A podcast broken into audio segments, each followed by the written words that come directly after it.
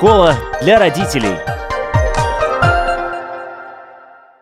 Здравствуйте, с вами Марина Талапина. В эфире программа «Школа для родителей». Нас можно слушать практически на всех платформах, включая Spotify, Google, Apple подкасты, конечно, на нашем сайте lr4.lv. И сегодня начну со статистики. По сравнению с другими странами Евросоюза, в Латвии довольно высокий уровень заключения браков. 6-7 браков на тысячу жителей.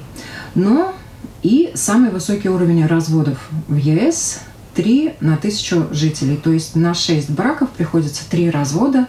Цифра, которая нас сегодня больше всего интересует, в 54% случаев у разведенных пар есть несовершеннолетние дети. И таких детей около 4000 каждый год.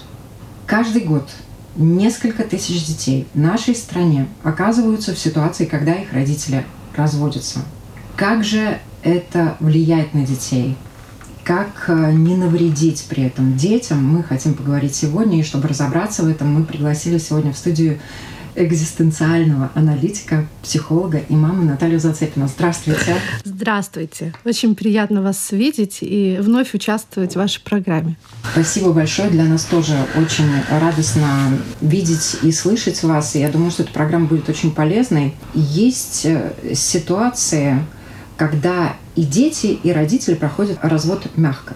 Да, безусловно. То есть если мы посмотрим на то, какая бы ни была печальная статистика, все-таки, когда я консультирую такие пары, и достаточно часто, слава богу, приходят, обычно бьют тревогу мамы, да, как сказать детям, как развестись для них, чтобы ну, было наименее травматично. И достаточно часто приходят папы. И очень здорово, когда все-таки оба родителя, несмотря на разногласия и претензии друг к другу, к сожалению, как бы культура расставания у нас, ну так сложилось исторически, что культура расставания, она у нас еще такая как бы незрелая, так можно сказать, да, то есть очень плохо в нашей культуре завершаем отношения, неважно, рабочие, это личные, да.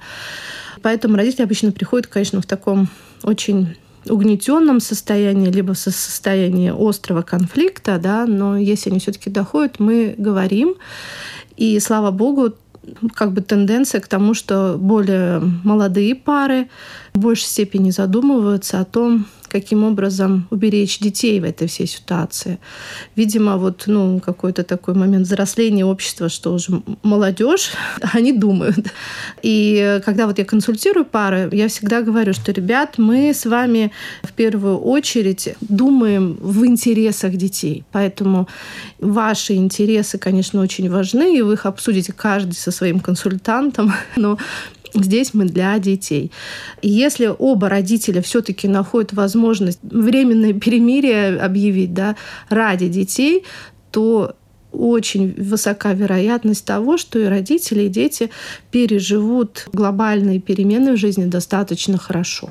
Некоторые эксперты, специалисты предлагают такую формулу. Расстаются мужчина и женщина, а остаются мама и папа. Угу. И вот это важно, наверное, сохранить, потому что в любом случае семья это то, на что опирается ребенок, и важно очень эту опору оставить, потому что, как правило, сложности начинаются, когда у ребенка эту опору отнимают ну, тут как бы все очень индивидуально. То есть, если мы посмотрим на пару, в первую очередь нужно познакомиться о системе отношений внутри пары. То есть, кто больше занимался детьми, у кого больше связь. За редким исключением, но бывают такие пары, где, например, мама, может быть, со старшим больше, а младший больше привязан к папе. И тогда, если мы исходим из интересов ребенка, как будто бы ему нужно больше, ну, папа, да. И все зависит еще от возраста детей. То есть, если мы говорим, конечно, про младенческий возраст, возраст, э, младший дошкольный, ну, детсадовский, то есть вот до школьного возраста, конечно, там э, очень важно, мы уже не раз поднимали в наших программах эту историю, связанную с тем, что должна возникнуть надежная привязанность, да, и там, конечно, нужна в первую очередь мама. Но бывают и исключения. То есть бывают мамы, к сожалению, например, которые сейчас ну, в текущем состоянии там, после родовой депрессии. Конечно, если еще мамочка остается одна с ребенком, но это очень большие риски как для ребенка, так и для мамы. Да, и вот эти все нашумевшие случаи, которые у нас, к сожалению, в Латвии имеют место быть, я всегда думаю о том, в каком состоянии отчаяния должна быть женщина, да, чтобы она взяла ребенка, убежала или там, да, что-то совершила. Ну, это страшная история. И помощь должна быть, как я говорю, видящей. То есть нельзя всех под одну гребенку. Нужно понять, насколько действительно, если родители расстаются, насколько у этой мамы, если у нее младенец на руках, какие у нее есть помощники. К сожалению, мы еще раз возвращаемся к ситуации, когда культура социальной помощи, так скажем, да, она не предусматривает помощь э, родителям и детям, которые не находятся в фокусе внимания социальных служб. Ну, социальные службы больше занимаются все-таки, где такое неблагополучие. А вот что делать этим как бы благополучным, да, и как перестроить расписание, какие-то вещи, которые просто вот нужен кто-то, кто будет поддерживать эту семью, не в смысле контролировать, а поддерживать, да. Хорошо, если есть родственники. И, конечно, в семьях, где нету а, бабушек, теть или ну, крепкого дружеского круга, вот эти пары, которые разводятся, то есть они теряют партнера, который несет с ними груз жизни, так сказать, да, с детьми. Ну, и получается, что они находятся в уязвленном состоянии. Ну, разные есть модели, когда пары решают э, расстаться. Ну, я имею в виду, как распределить эти обязанности. То есть момент, э, когда папа уходит и платит только алименты, это наверное, мы можем отнести к плохому варианту. Если, правда, на эти элементы, конечно, невозможно нанять, да, там, няню или помощницу, ну, как бы в большинстве это минимальные элементы, и женщина оказывается с детьми на руках, причем чаще всего алименты в нашей стране, кстати, не знаю статистику, какой процент, но вот как-то ко мне чаще приходят и говорят, что государство платит. Если папа платит алименты по-настоящему или участвует в жизни э, семьи после развода, то я всегда очень за это радуюсь. Ну, в смысле, это исключение из какой-то тенденции, скажем так.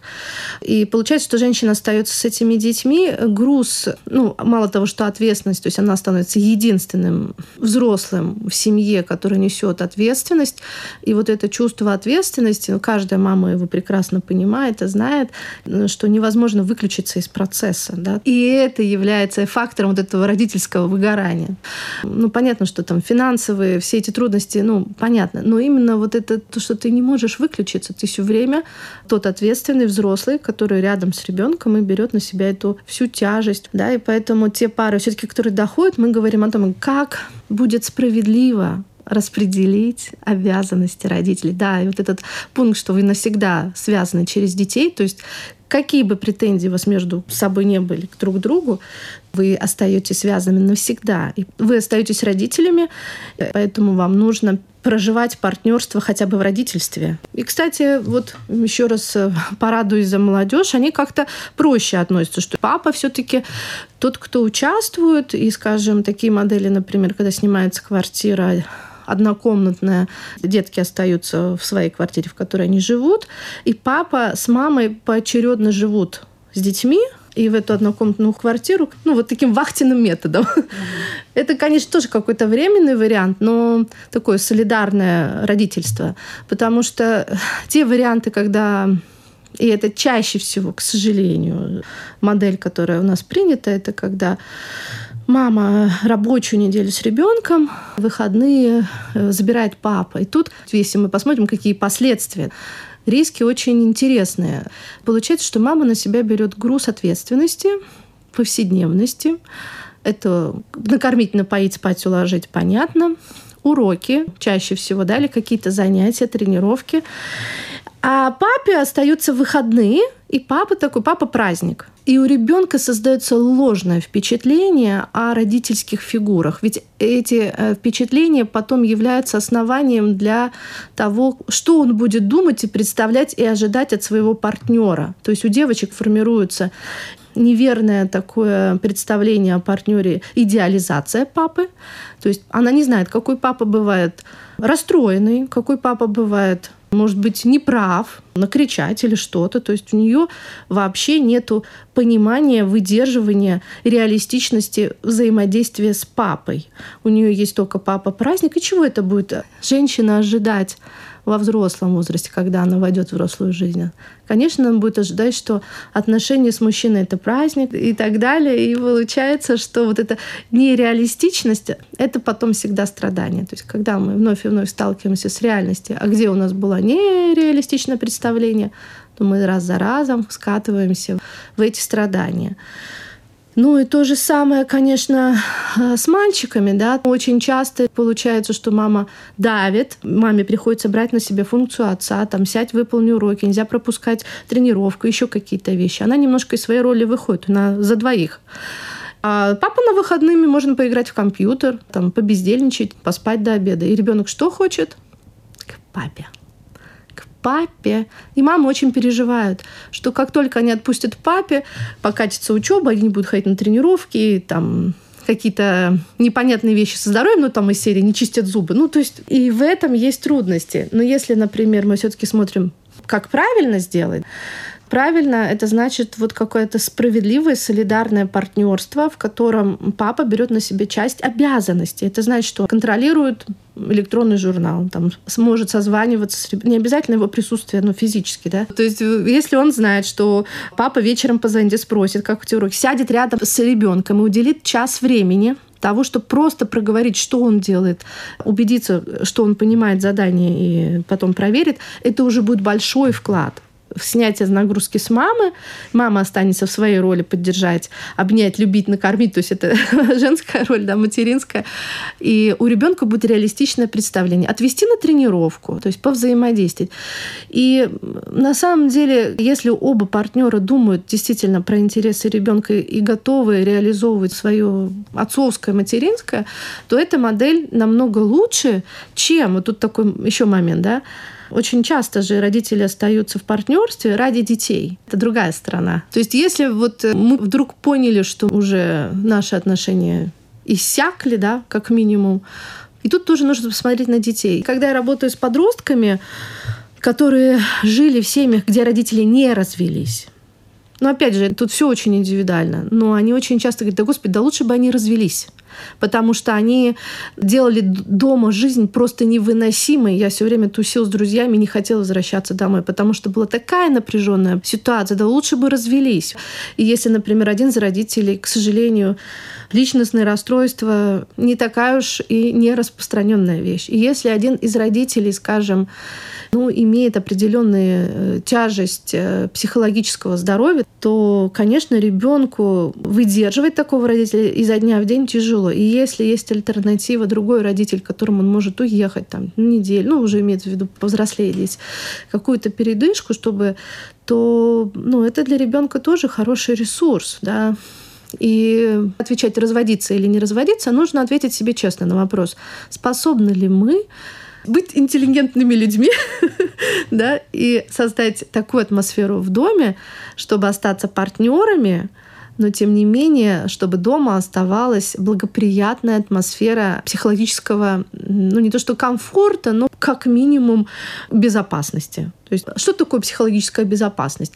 Эмоциональная безопасность дома. Это когда ребенок расстроен, он открывает дверь, и он не думает в каком состоянии родители, могу ли я сейчас вывернуть все, что у меня есть. Ну да, и когда это не маскарад такой, у да. одного маска папы, у другого маска мамы, но в то же время холод э, и такой нетерпение Нетерпимость, да. Нетерпимость по отношению друг к другу, да. да. То есть эта модель же тоже, почему это сложно? Мы уже поднимали этот вопрос в какой-то передаче с вами о том, что у детей вот эти зеркальные нейроны, то есть они слизывают модели поведения, что бы мы ни говорили, они все равно делают как мы. Мозг так устроен. Да, да, да. Вот они семейные паттерны, да, биология по сути. Нейрофизиология. Нейрофизиология, да, биология, то есть носитель психики мозг. И у мозга есть свои эволюционно закрепленные миллионами лет э, технологии освоения моделей. Что бы мы ни говорили, психологии сколько там. Все равно. То есть мозг нужно потихонечку менять. Ну, чем занимается терапия, да? То есть потихонечку, отлавливая там разные защиты, переносы, выдерживая сопротивление. Технологии есть, но они не такие. А в отношении детей, чему ребенок учится в такой семье? Что он осваивает? Модель лицемерия, да, и эти дети обычно, э, я э, много лет работала в школе, да, то есть эти дети приходят, и как будто бы семья выглядит хороший, ну, все в порядке, то есть там не социальный, да, там никто никого не бьет, но ребенок причем у него нет проблем там с учебой, он эмоционально всех достает вокруг. То есть он переносит это напряжение, потому что он не может освободиться дома. Дома небезопасно. И это неосознанный механизм. Эти дети приходят в школу, и они дергают других детей. Но это не обязательно бьют, да, ну, Такие, к сожалению, тоже есть, но в основном это история про то, что избавляются от внутреннего напряжения, раздражения. То есть вот какая-то дерготня, какая-то беготня, обзывательства, какие-то мелкие подколки или мелкие унижения. И это поведение как будто нормально для детей в какой-то дозировке, да, все через это проходят. Но это ситуация, то есть ты разговариваешь, разговариваешь, разговариваешь, он говорит, да, да, да, понимает, что, что все делает плохо, и все равно продолжает, потому что это внутреннее напряжение никуда не девается. Надо от него избавляться. Да. И тут вот опять та же биология. По сути дела, природа таким вот образом психику освобождает да, от да, да, да, да, да, то есть разгружает эти эмоции. Поэтому, когда мы возвращаемся к тому, что разводиться или не разводиться, вот если не однозначно, например, папа уезжает в командировки, и вдруг э, они решили развестись, и эти длительные командировки, то для жизни ребенка может ничего вообще не измениться, да, то есть, ну, по сути. И тогда очень важно, как сообщить какой возраст. Да. И что творится в душе детей более младшего возраста? Если мы говорим про совсем маленьких, то там ситуация гораздо легче. Там нет еще такого понимания. Если папа приходит и участвует, то, в принципе, ну, стал чуть меньше, ну, отношения сохраняются. Но дети, которые уже понимают, то есть там даже младший школьный и старший дошкольный возраст, это ситуация, когда они, конечно, хотят помирить родителей. И это становится такой навязчивой идеей часто. Почему любые изменения, как позитивные, так и негативные, мозг наш воспринимает как угрозу своей жизни. И у ребенка возникает идея примирить родителей, быть послушным или, например, вдруг заболеть, да, такие вещи. Они Нет. нехорошие. Некоторые детки, к сожалению, берут э, вину на себя за то, что родители да. разводятся. Да-да-да, там такой этот механизм эгоцентризма, да, то есть э, дети думают, что бы ни происходило, это из-за них происходит. Но это не то, что они прям берут, просто это их такая позиция незрелой личности, да, детской. Вот тут очень важно, чтобы оба партнера и родственники с обоих сторон, я сейчас говорю про какую-то идеализированную ситуацию, наверное, которая невозможна, но тем не менее, да, идеальная модель, когда они поддерживают, все говорят, ну, мама с папой никуда не денутся, они навсегда останутся вашими родителями. Просто будет сейчас по-другому проходить эта жизнь, да, и помочь э, вот этим э, ребятам с ними. Там вот большая помощь от психологов. И в основном, то есть говорит про младший школьный и старший дошкольный возраст, э, ребятам просто нужен хороший там терапевт, я имею в виду песочный, да, то есть там разговорный жанр с ними еще плохо работает, говорить хорошо уже с подростками. А вот э, с такими ребятами, да, песочная терапия, может быть, хороший остеопат, да, который мама обучит снимать это напряжение. И разговоры, разговоры, разговоры. То есть укрепляем эту надежную привязанность к маме, к папе. Чаще обнимаем, сажаем на колени. И если, например, детей несколько, то было бы хорошо, чтобы каждый родитель нашел возможность побыть с каждым наедине. Ну, то есть вот как-то не то, что делить детей, но там в субботу папа с одним, мама с другим, потом в воскресенье не меняет, чтобы у каждого ребенка был опыт взаимодействия с каждым родителем наедине. Это очень важно. Как раз-таки для формирования адекватного представления о отношениях с взрослой фигурой, которая потом очень много ну, на что влияет. У детей же, конечно, между собой конкуренция, ревность. Ну, все это... Меня любит мама, а меня папа.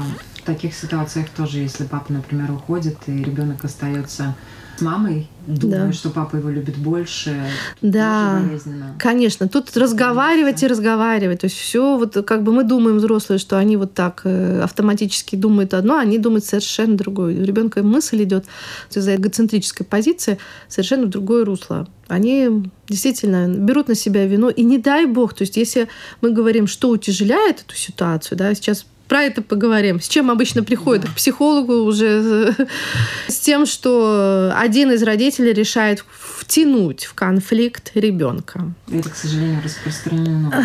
К сожалению, да. Что значит втянуть? Это значит, когда ребенок у одного из родителей, этот родитель говорит гадости про второго. Не только ну, личного характера, да, обзывает, то есть не поддерживает авторитет, а действует разрушительно. Этот ребенок приходит и устраивает второму родителю, чаще всего это мама, к сожалению, да, устраивает э, несколько дней дебоша, сопротивления, потому что он, ну, он как бы... Получил заряд. Да, получил заряд, пока он придет в себя. То есть через только там на следующий день обычно э, мамы говорят, ну вот первые сутки тяжелые, потом потихоньку приходит в себя, к концу недели уже в порядке, опять едет к папе, и все по новой, да.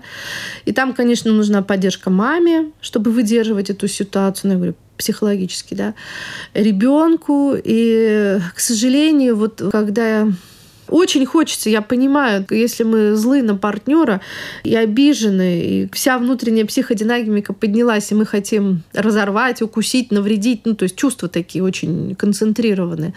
Но вот в этот момент, дорогие родители, подумайте, о интересах ребенка. Вот то, что вы ему сейчас скажете про партнера, оно будет, оно ему поможет. Сколько еще потом часов психотерапии понадобится этому взрослому ребенку, который будет сидеть и плакать и, и разбираться, что где его чувства по отношению к маме или к папе, а где то, что ему навязали. Это и чувство вины. Ну, там огромный комплекс, который просто не дает хорошо жить. И знаете, самое ужасное, что если вот эмоционально родители очень концентрированно разводятся, прям вот со всеми такими вещами, детей это эмоционально может как будто парализовать. То есть это получается, что у ребенка чувств больше, чем он может переработать, и дети выключаются из процесса учебы, жизни, они как будто бы зависают. То есть он перестает радоваться. Это не депрессия, но это вот просто этих детей всегда очень видно. То есть в общей массе, в классе, например, это дети, которые как будто бы очень могут тихонько сидеть. То есть вот вариант, когда наружу все это, это один вариант, а второй дети, которые вот замыкаются, они сидят, и они не могут включиться в работу, потому что они сидят и переживают, они все время думают, да, они все время думают.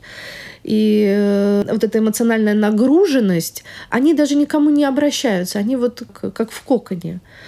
Там большие риски депрессии детских, ну и вообще самоповреждений. Ну, то есть ребенок не может освободиться, если у него природный механизм избавления от эмоций через истерику отсутствует, поэтому, говорю, родители приходят, ой, он истерит, отлично, ничего внутри не остается. Истерикой можно. А вот если он уже свернулся вовнутрь, и там вот это переживает, все это вытащить, разговаривать эти дети еще с ними трудно.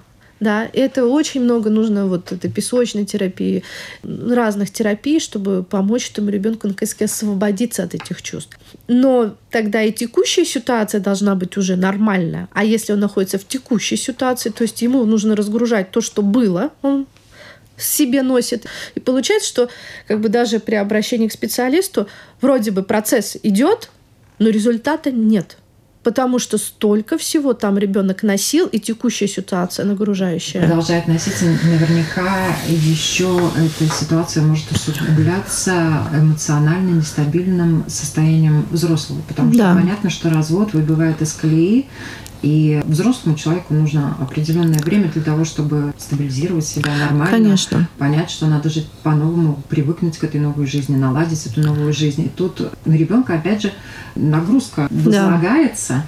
И, как говорил недавно у нас в программе Никита Безбородов, угу. глава Центра психического здоровья детей и юношества, что сначала взрослый должен помочь себе, Угу. Даже, может быть, если есть возможность вообще к этому этапу в своей жизни подготовиться сначала, угу. прокачаться, потом разводиться, потому что помощь нужна будет ребенку.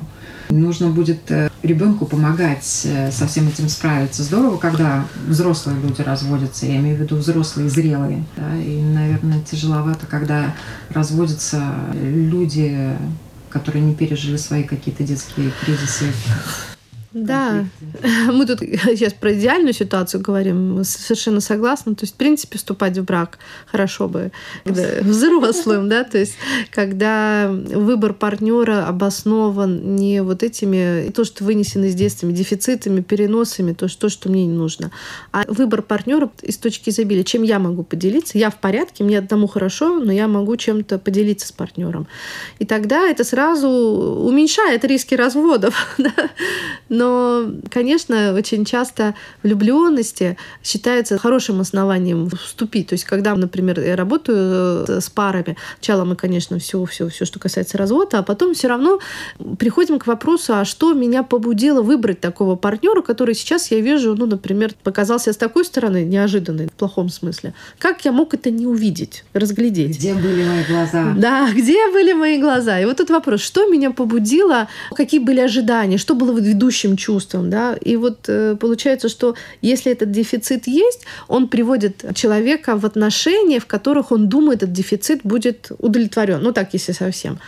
А у второго другой взгляд, да, и то есть эти отношения дефицитарные, то есть как будто в паре каждый ждет, что другой что-то для него сделает. И это незрелые отношения, да, и, и здесь, э, конечно, очень много факторов, но тем не менее, вот почему я выбрал этого партнера в процессе развода, это хорошая история про то, что можно завершить эти дефициты, осознать хотя бы, начать, да, и это дает шанс, чтобы выбрать другого партнера. И молодым парам я всем рекомендую вначале, перед тем, как вступать в законные отношения, хорошенько подружить. Мне кажется, понятно, что такое дружба, да, то есть когда вы что-то вместе делаете, проводите время, но... Э, Ничего не требуете взамен. Да, да.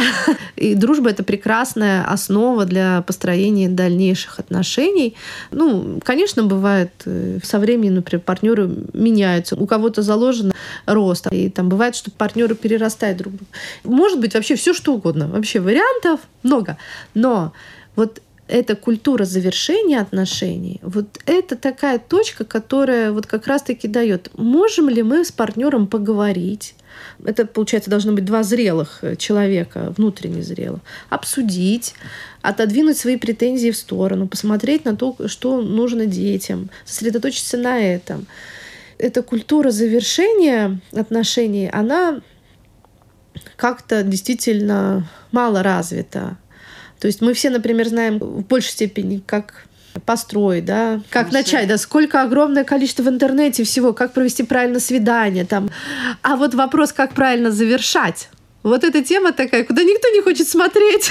Да. Кстати, это повод для того, чтобы вообще какой-то новый тренд э, создать э, и в культуре поведения, и да. в обществе закладывать. Потому что, в принципе, если мы будем знать правила расставания, как это делать лучше, возможно, расставание будет меньше. Возможно, mm та статистика, которую я приводила в начале, она изменится в нашей стране, уважаемые слушатели. Да.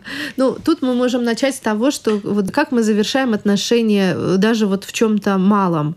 То есть вот кружка, моя любимая, или она мне нравится, она разбилась. Вот как я расстаюсь внутренне с этим? Просто обратите внимание, как я расстаюсь с тем, что уходит. Вот сейчас как раз отличный повод. То есть Новый год это всегда будет точка, когда мы ждем что-то нового. Но вот перед тем, как ждать и писать желания, нужно было хорошо завершить все. Итоги года. Итоги года, да. И что это значит? Вот кружка разбилась. Вот я говорю, ой, это моя любимая кружка. То есть я даю себе немножко, ну, конечно, на таком маленьком я примере, чтобы было понятно. И, и понимаю, что мне жаль, что она разбилась. Почему? Ну, потому что, я не знаю, я ее купила в каком-то там прекрасном настроении, привезла откуда-то, да, то есть кружка разбилась, и я э, вот скучаю о том, что у меня остался вот этот маячок этого хорошего, да, и я грущу, то есть принятие реальности происходит через грусть. И я бережно ее складываю, говорю, ну, спасибо тебе, да, и выбрасываю. И покупаю через некоторое время новую. Ну, это идеальный вариант. Расставание с кружкой. Такой вот, мне кажется, очень хороший пример того психического состояния, которое можно сохранить или пытаться сохранить и при расставании с э, близким тебе человеком. В принципе, мне кажется, если вы родители, то это, наверное, какая-то все-таки трансформация отношений. И вы все равно остаетесь родителями, и это очень важно сохранить, попытаться дружеские отношения. Да, и сохранение отношений, как минимум конструктивных, оно начинается с элементарного уважения. Вот как бы такая простая вещь, уважение. Насколько я уважаю себя, я выбрала этого партнера. Да, я согласилась с ним прийти в отношения говоря про него, какой он нехороший или нехорошая. То есть я, получается, в этот момент себя унижаю, по сути, да. Меня же никто не заставлял, не держал. все замуж добровольно выходят, женятся тоже. Да, там, в ЗАГСе всех спрашивают, уверен ли ты, и все говорят «да». И вот насколько я могу уважение сохранить к себе, независимо от того, что произошло и э, какой человек показал себя, там, непорядочность, там, ну еще что-то. То есть это уважение к тому, что я сделал выбор, я в этот момент в твердой памяти, в светлом уме совершил этот поступок.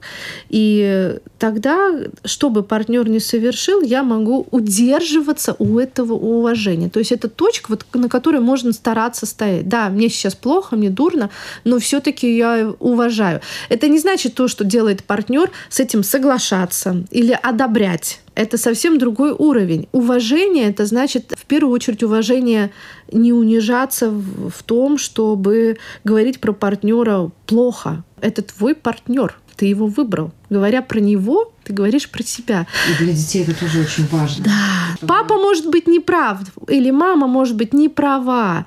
Она делает сейчас плохо. И мы даже не понимаем, почему. Поступки кажутся нелогичными, ужасными. Но все-таки это уважение очень важно не терять. Вот как раз ради детей и сохранить этот тонкий мостик к тому, чтобы партнерские отношения после развода сохранились. И помогли ребенку повзрослеть. Да. Потому что без этого дети не смогут вырасти счастливыми. Да, к завершению нужно подойти. Вот, то есть завершение это такой же процесс, его не надо обрывать. И когда приходит пара, я говорю, дайте партнеру привыкнуть к мысли, что вы. Ну, всегда кто-то есть инициатор, да, и вторая сторона в большей степени у нее есть тенденция ну, к жертве, да. Дайте партнеру привыкнуть. То есть отвечайте на звонки по возможности, да, говорите, насколько есть сил. Оставайтесь рядом, чтобы человек привык к тому, что вы потихоньку расстаетесь. Самое болезненное — это вот этот обрыв, чувство брошенности. Это пропасть, куда вот э, ввергают партнера. Из этого трудно выходит, из этого штопора. Если э, раз за разом партнеры говорят, ну как-то кризис не решается, плохо, как тебе плохо, мне плохо, ну давай подумаем, давай, значит, там все все-таки принимается решение, тяжелое решение. Но тем не менее, все равно есть диалог и есть уважение в том смысле, я пусть из-за уважения хотя бы к себе и к партнеру даю какой-то период такого временного перехода не видеть, не слышать не хочу, все выкинули, оборвали, исключили из списка на Фейсбуке. Заблокировали. Заблокировали. То есть к завершению, если вы чувствуете, что отношения при попытках не улучшаются, вы видите, что уже иссякли, тогда нужно потихоньку готовить партнера к этому. И когда случился разговор, тоже дать время привыкнуть и спросить, что тебе нужно. И должен быть кто-то, кто утешит партнера. И такие примеры есть, слава богу, когда пары расстаются, и, например, инициатор э, расставания оплачивает терапию своему партнеру. И это, ну, это реально круто. Культура. Да, культура. Потому что, например, мужчина понимает, что женщина ему, может быть, уже недорога как э, возлюбленная, но она мама их детей. Ему нужно, чтобы она была в порядке. Вот этого хочется пожелать, наверное, в какие бы ситуации мы все не попадали, оставаться людьми друг к другу. Спасибо огромное за этот разговор. И он еще продолжится, я уверена, потому что он очень важный, очень нужный. Все мы нуждаемся в каких-то подсказках, в каких-то приемах вообще понимания, как можно выходить из трудных ситуаций. И вот мы сегодня, по-моему, очень хорошо поговорили на эту тему. Я напоминаю на вопрос Латвийского радио 4 в программе «Школа для родителей» на тему развод, как он влияет на детей. Мы разговаривали с экзистенциальным аналитиком, психологом Натальей Зацикиной. Благодарю. Спасибо большое, что пришли.